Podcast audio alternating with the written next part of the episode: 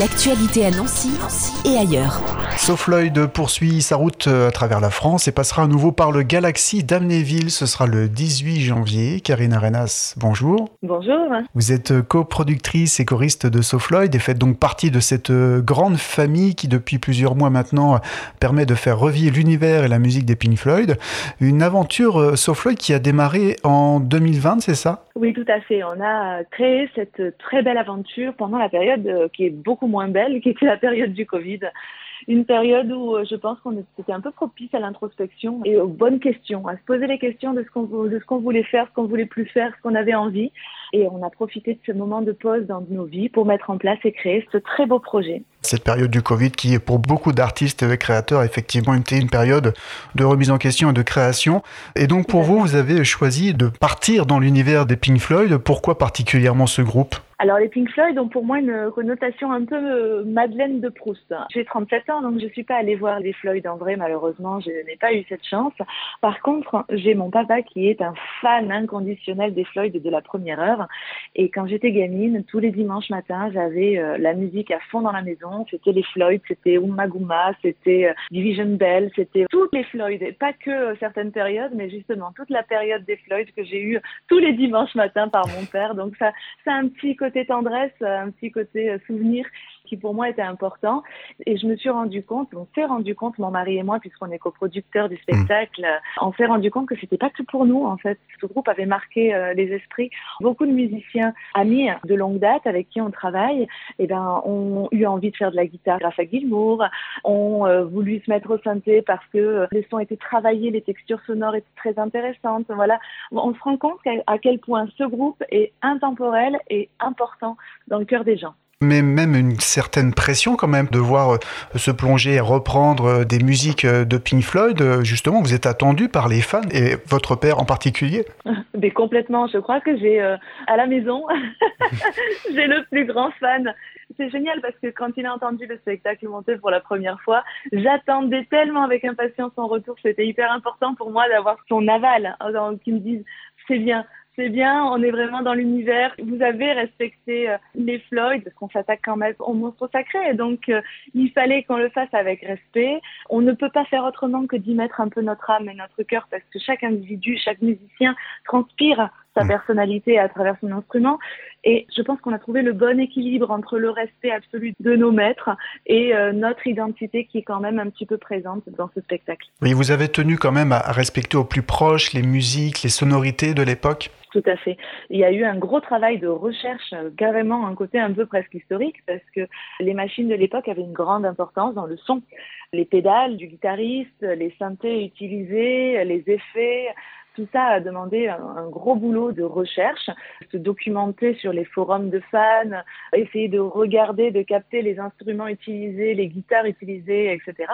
Et donc, on a bossé, euh, mon mari surtout, euh, et puis euh, Alain Pérez, notre guitariste, qui sont vraiment les deux qui ont eu un rôle clé dans la texture sonore.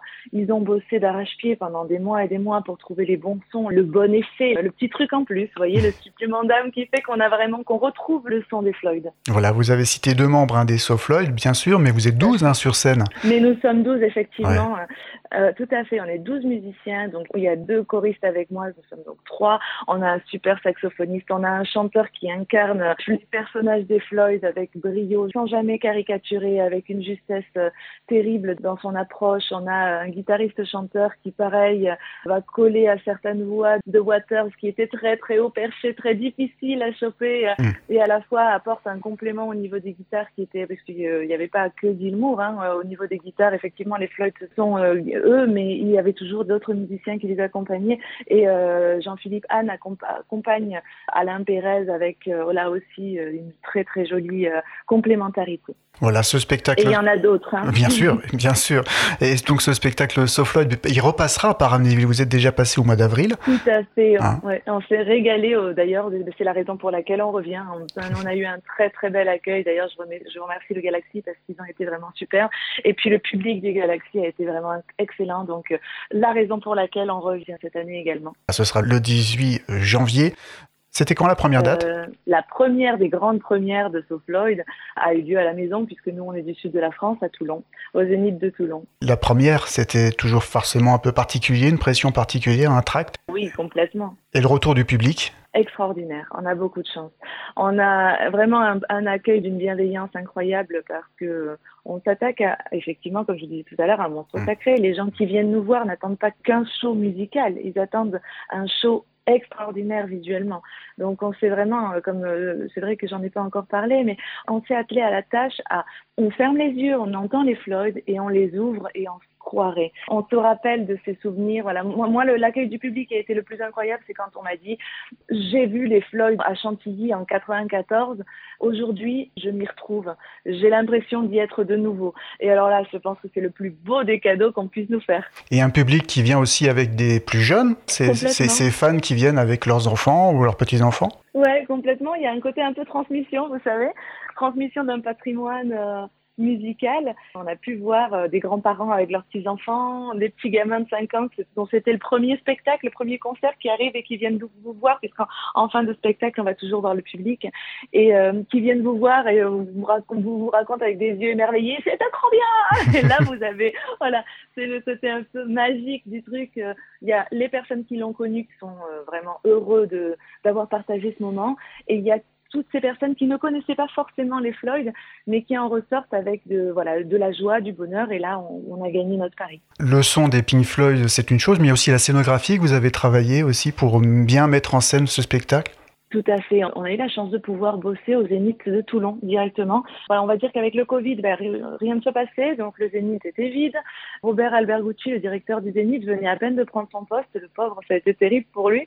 Et à ce moment-là, eh ben, il nous dit, mais allez-y, bossez au Zénith, comme ça vous pourrez travailler à grandeur réelle. Et on a pu créer euh, toute une infrastructure, donc on retrouve les euh, codes des Floyd avec cette euh, énorme cercle de 6 mètres de diamètre euh, dans lequel sont projetés aussi bien de la vidéo puisqu'on filme les musiciens en temps réel, mais également des médias qui retracent l'univers des Floyd. Donc on a eu tout un travail de création des médias avec des infographistes pour vraiment euh, retracer les visuels clés phares parce que quand on, est sur The Wall, on va avoir tout un environnement qui a été créé par les Floyd et qu'on retrouve dans le film The Wall. Quand on est sur des périodes plus récentes, on a aussi tout un imaginaire qui ont, euh, ils, sont très riches d'images. Donc, notre boulot était de retracer ça, de retranscrire ça à travers les différents médias, les différents tableaux lumière, etc. C'est pour ça mm. qu'on se déplace avec trois semi-remorques. Quand on arrive dans les zéniths, on a une boule à facettes de 2 mètres de diamètre qui s'ouvre comme une fleur, exactement comme les Floyd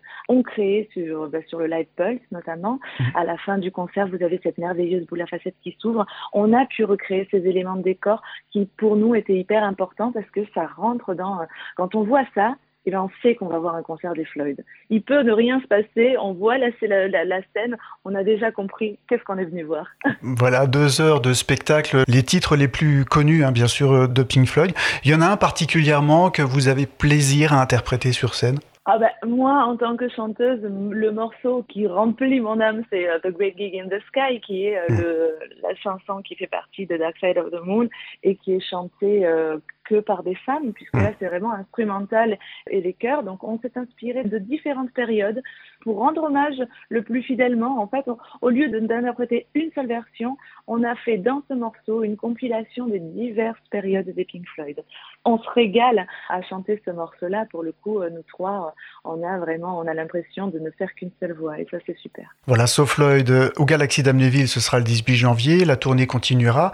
Euh, je crois que la dernière date, ce sera au Dôme de Paris euh, Palais des Sports euh, le 8 mars, c'est ça? Exactement. On attend avec impatience. C'est vrai que c'est une chance pour nous de pouvoir faire cette très très belle salle. Et vous pensez déjà à la suite?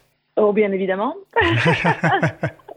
toujours, toujours, toujours. Et j'espère qu'on pourra partir sur le côté euh, plus européen Suisse, Belgique, Allemagne, euh, Espagne, et puis pourquoi pas euh, ailleurs encore. Hein. On verra ce que l'avenir nous réserve. Eh bien, on vous souhaite une belle route avec les Pink Floyd et So Floyd, bien sûr. Merci beaucoup, Karine Arenas. Je vous remercie, merci à vous. À très vite hein, au Galaxy. L'actualité à Nancy et ailleurs. C'est sur Fudget. Pour y participer, contactez-nous au 0383 35 22 62.